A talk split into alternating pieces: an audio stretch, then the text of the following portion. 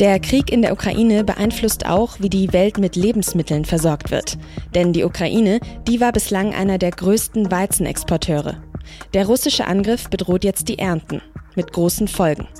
Warum der Krieg in der Ukraine eine globale Ernährungskrise auslösen könnte, darüber habe ich mit Martin Frick gesprochen. Er ist Chef des Welternährungsprogramms der Vereinten Nationen hier in Deutschland.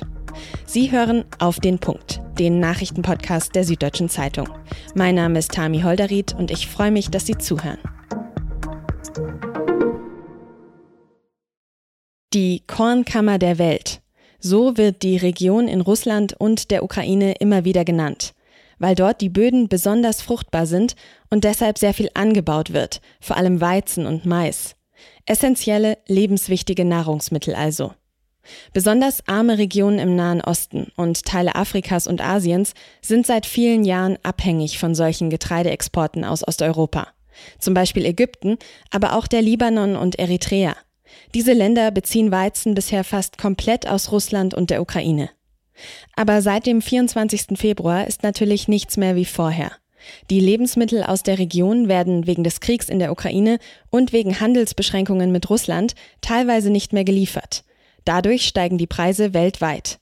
Laut der UN-Ernährungsorganisation FAO sind Lebensmittel mittlerweile sogar so teuer wie noch nie zuvor. Und besonders für arme Länder, in denen Hunger schon vorher ein großes Problem war, wird die Situation immer schwieriger. Außenministerin Annalena Baerbock hat deshalb auf ihrer Afrikareise zum Kampf gegen die drohende Hungerkrise aufgerufen. In einer Rede an einer Universität in Niger sagte sie am Mittwoch, Russlands Krieg wird auf grausame Weise ausgetragen auf den Straßen und in den Städten und Dörfern der Ukraine, aber seine Spuren des Leids reichen bis tief hinein in den globalen Süden. Deswegen rufe ich unsere internationalen Partner dringend auf, die weltweite Ernährungskrise jetzt entschieden und gemeinsam anzugehen warum eine globale Ernährungskrise bevorstehen könnte und wie man den Hunger bekämpfen kann. Darüber habe ich mit Martin Frick gesprochen. Er ist Direktor des Welternährungsprogramms in Berlin. Herr Frick, wie viele Menschen auf der ganzen Welt leiden denn gerade unter Hunger? Wenn ich das jetzt beantworte aus der Perspektive des World Food Programs, also wie viele sind jetzt ganz akut auf Hilfe angewiesen, dann waren das vor zwei Jahren 126 Millionen. Im Januar waren wir bereits bei 276 Millionen. Und jetzt ist der Überfall Russlands auf die Ukraine dazugekommen. Wir können das schlecht schätzen, aber es kann sein, dass wir jetzt über 330 Millionen Menschen haben, die nun ganz akut von Hunger bedroht sind. Das heißt, da sind die Auswirkungen des Kriegs in der Ukraine jetzt noch gar nicht unbedingt eingepreist und wir hatten sowieso schon eine schlechte Ausgangslage, sage ich es jetzt mal. Absolut. Die letzten zwei Jahre waren ähm, klingt auf Deutsch immer sehr komisch, aber ein perfekter Sturm, a perfect storm, weil wir durch Covid die Unterbrechung von ähm, Nachschublinien hatten. Wir hatten auf derselben Seite ähm, einen unglaublichen finanziellen Aufwand der Länder, mit Covid umzugehen.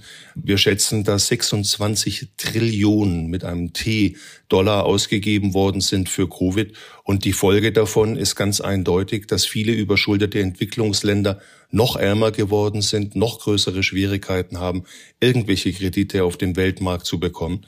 Gleichzeitig sind die Wechselkurse weggeschmolzen. Also sie haben zum Beispiel in Venezuela oder im Libanon oder in Südsudan dreistellige Inflationsraten und auf dieser ganzen Gemengelage kommen jetzt noch die explodierenden Preise auf dem Weltmarkt für Weizen, für Mais, für Speiseöl.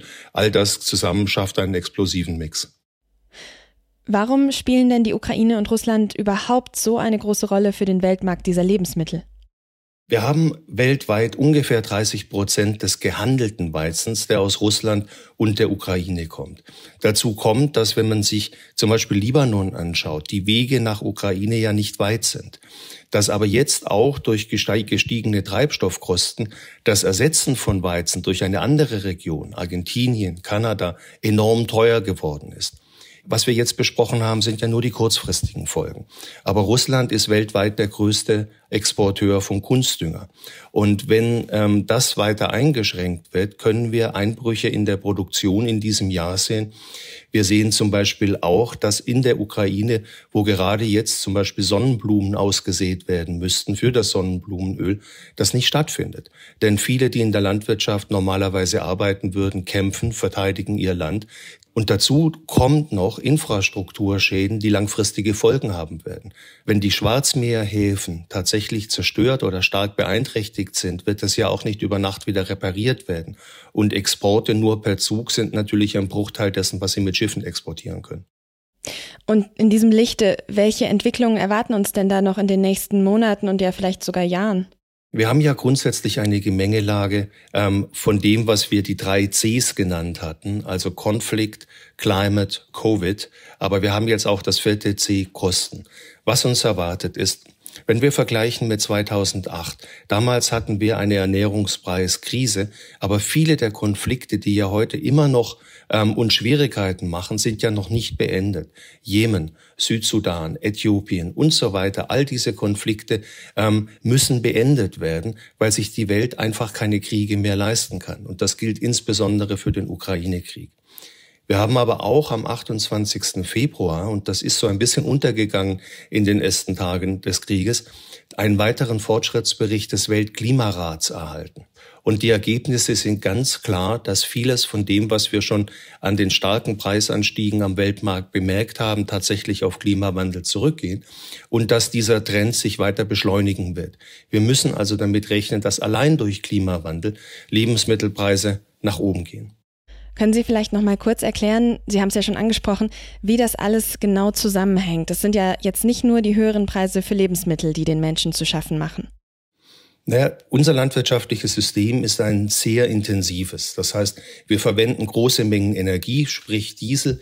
Ähm, wir verwenden große Mengen Kunstdünger, der ja auch wieder im Wesentlichen auf Erdgas passiert basiert, was ja erklärt, warum Russland so ein großer Düngerexporteur ist. Und wir sind daran gewöhnt, dass die Lebensmittel um die ganze Erde transportiert werden, um jeweils da auf den Markt zu kommen, wo es gerade am günstigsten ist.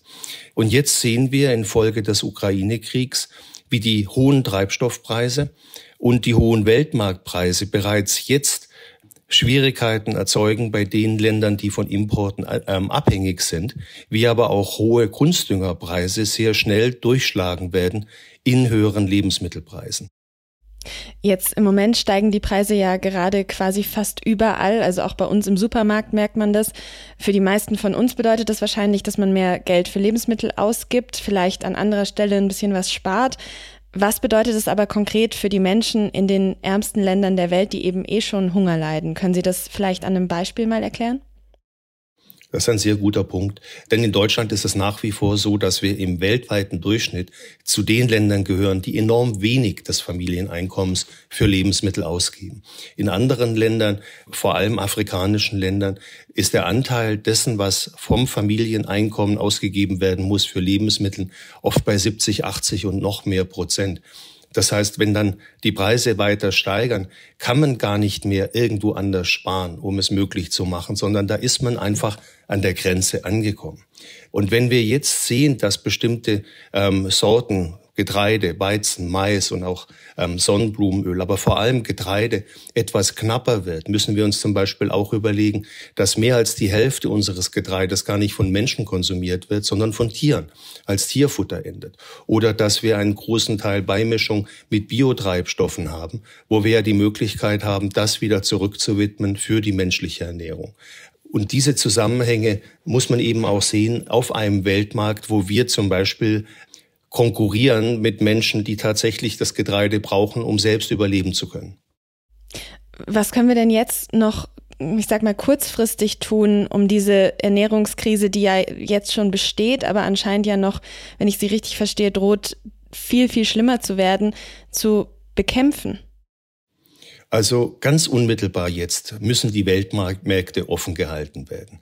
Es macht individuell in Deutschland keinen Sinn, ähm, Hamsterkäufe durchzuführen. Es macht aber auch für Länder keinen Sinn, Hamsterkäufe ähm, durchzuführen. Das sehen wir aber. Das treibt dann künstlich die Preise an. Das ist unser unmittelbarer Appell, dass die Weltmärkte sofort offen bleiben. Mittel- und langfristig ist es aber in meinen Augen enorm wichtig, dass wir gerade den ärmsten Ländern helfen, selber wieder mehr Lebensmittel zu produzieren, selber landwirtschaftliche Flächen, die oft durch unangepasste Landwirtschaft verloren gegangen sind, wieder zurückzugewinnen und die Menschen ganz von unten, kleinteilig unterstützen, so dass sie ihre eigene Ernährung wieder sicherstellen können und nicht auf Importe oder gar Nahrungsmittelhilfen angewiesen sind. David Beasley, der Direktor ihrer Organisation, hat vor kurzem gesagt, der Krieg könne Auswirkungen haben, die über alles hinausgehen, was wir seit dem Zweiten Weltkrieg erlebt haben. Können Sie das vielleicht noch ein bisschen erklären? Was meint er damit? Welche Auswirkungen kann der Hunger denn noch über den Hunger hinaus haben? Ne, also wir wissen ja seit der Antike, dass der Brotpreis ein politischer Preis ist. Und wenn die Menschen in die Verzweiflung getrieben werden, kann das natürlich auch politisch destabilisieren. Also wir machen uns gerade große Sorgen zum Beispiel im Sahel um Burkina Faso, um Mali und Niger, wo genau an den Stellen, wo die Menschen am wenigsten Einkommen und Ernährung haben, gerade Terrorgruppen ähm, starken Zulauf bekommen. Das ist kein Zufall. Und wenn wir Stabilität und Sicherheit aufbauen wollen, ist der Ansatz bei Ernährungssystemen ein sehr erfolgversprechender und übrigens auch ein sehr billiger. Vielen Dank für das Gespräch, Herr Frick. Sehr gern.